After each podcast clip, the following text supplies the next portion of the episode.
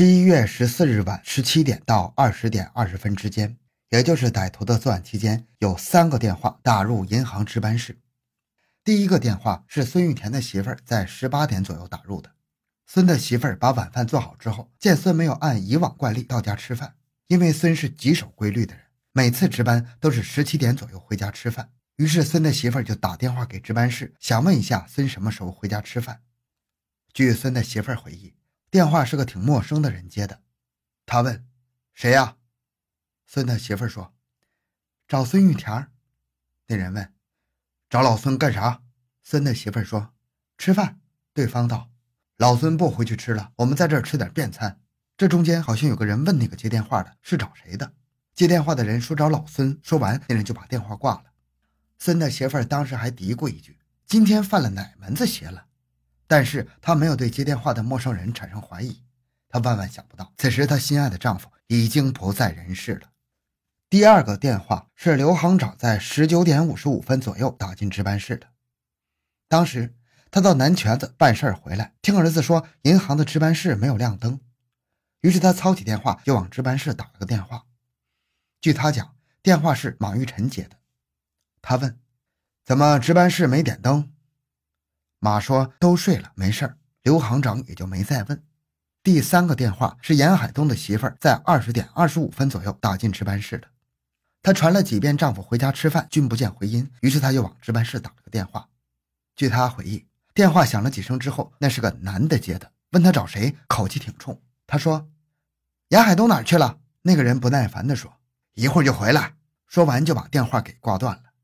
当时她怀疑是魏铁明接的电话。因为魏铁明说话有些酸性，过了几分钟，严的媳妇还是不放心，就打电话给住在银行对面家属楼的胡某，让他看看严的摩托车是否放在银行门前了。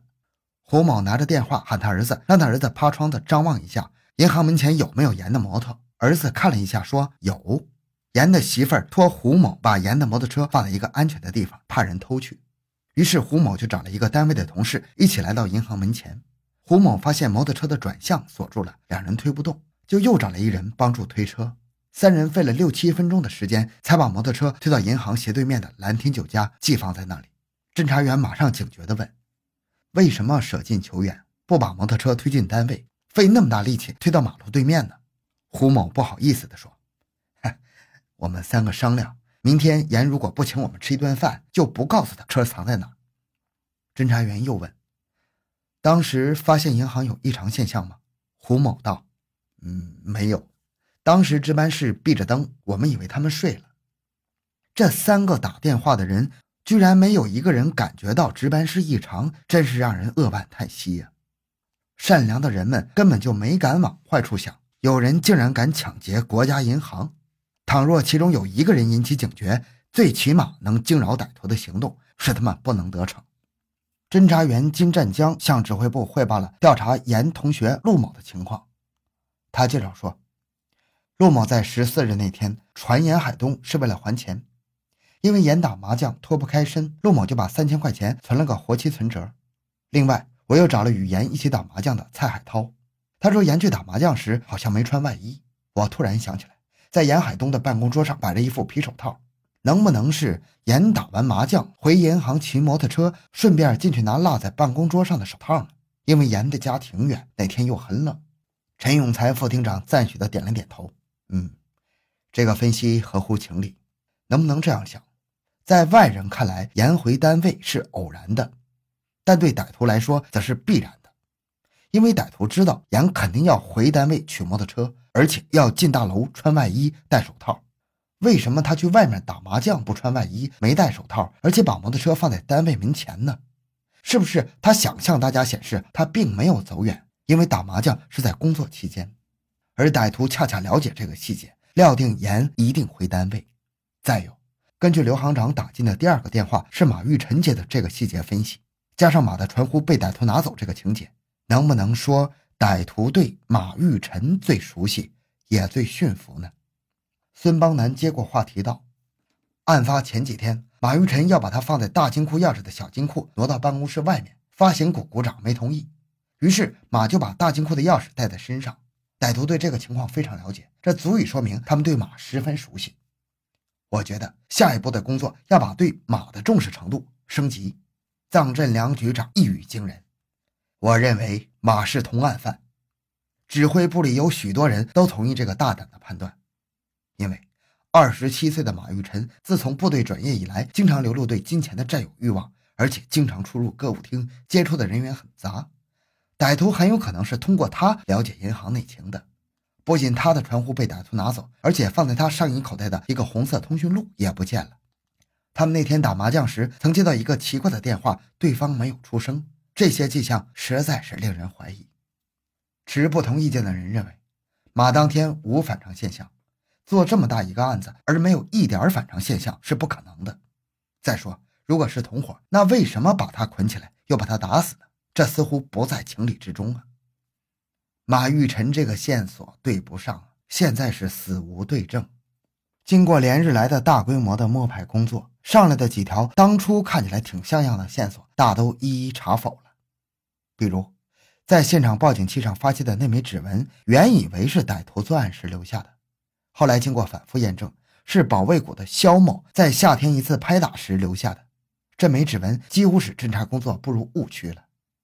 经过调整。指挥部及时把着重点放在了老李头提供的一高一矮身上。根据现场模拟，尤其是找到了老李头提到的那辆汽车。虽然汽车司机没看到那一高一矮两个人，但是可以认定老李头说的情况是可信的。侦破工作进入了爬坡阶段。在这个阶段，每个五大连池公安民警的头脑里都翻腾着这样一串词汇：剑卫二零口径枪，一高一矮。深色自行车，熟悉银行，具备十四日十六点半到二十二点的作案时间。案发后的第十天，在幺幺幺五案件中被害的死者，按照年龄顺序从大到小相继发丧。那撕心裂肺的场面，让每个参战的公安民警心头都燃起一股复仇的怒火。专案组警方没日没夜的研究案情、调查摸排、听取汇报。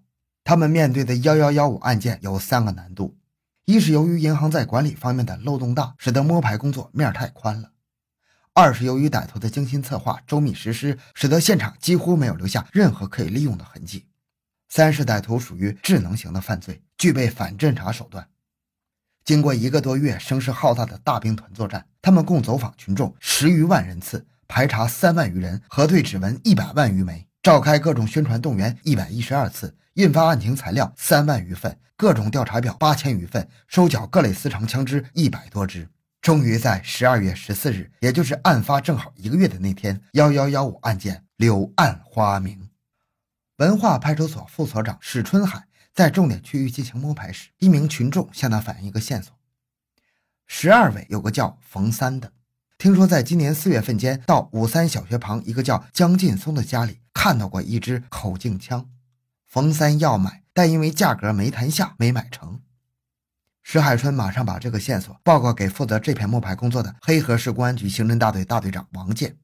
王建当即指派两个组，一组在暗中寻找冯三儿，二组了解江劲松。两个组都不要打草惊蛇，工作要细致稳妥。一组在十一围找到两个姓冯的，一个叫冯三波子，一个叫冯佩军，绰号冯三。